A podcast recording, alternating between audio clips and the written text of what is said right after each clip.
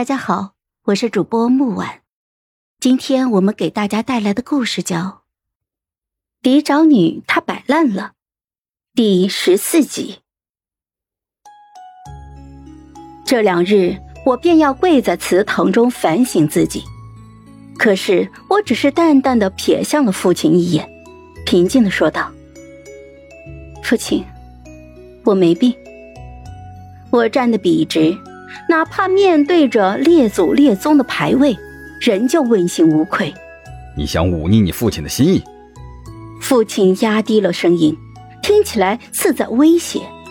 我并不领情，略略的移开了目光，同他开口说道：“父亲可还记得，从前在青州的日子？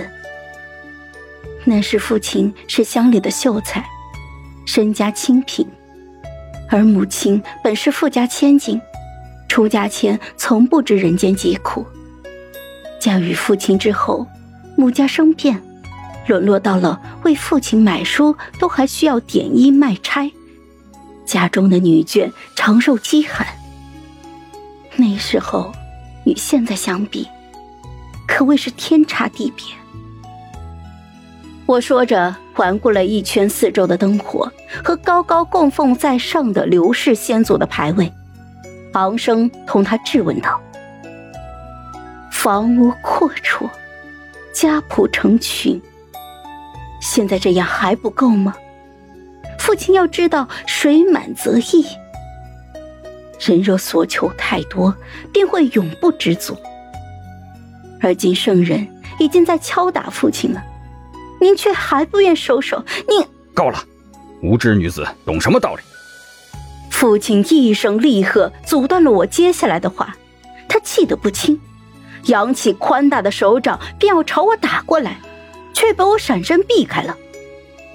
我冷冷的看着他，自顾自的走到了堂前，将锁着的大门打开，回身看向了他。应选之人，在祈福前。自罚乃是大忌。父亲若不怕女儿拉上刘家玉石俱焚，便尽情的逼迫女儿。说罢，我摔门而去，只听见父亲在我的身后气急反笑，一口一声的啐骂着：“好，好的很！从今天起，我便没你这个女儿。当刘家从来不曾生养过你这么个东西。”哼，求之不得。我沉声应道，朝前走着的脚步也片刻不停。我和父亲在祠堂起了这么大的争执，自然是惊动了不少的人。在回去的路上，刘婉晴鬼头鬼脑的从道旁现身，一张脸上全是幸灾乐祸。长姐，你这是犯了什么大错，惹得父亲这般生气呀？他说着，转了转眼睛。恍然大悟一般的开口说道：“哦，长姐该不会是在宫中当着圣人娘娘的面出了丑吧？想不到长姐不仅是年纪大了，这脑子也跟着不清。”啪的一声脆响之后，刘婉晴捂住了逐渐烧红肿起的半边脸颊，不可置信的看着我。半晌之后，她回过神来，便要还手。却被我扣住了手腕。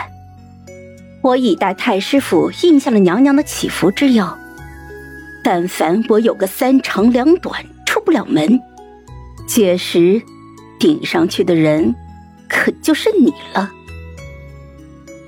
你说，两年的光阴，萧流专情等得了你？他府中的那位强势的老太太？等不等得了？我说着，狠狠的一松手，就甩开了他，勾起唇角，毫不掩饰面上的讥嘲。哼！两年，等你再回来的时候，就只能去萧家做妾了。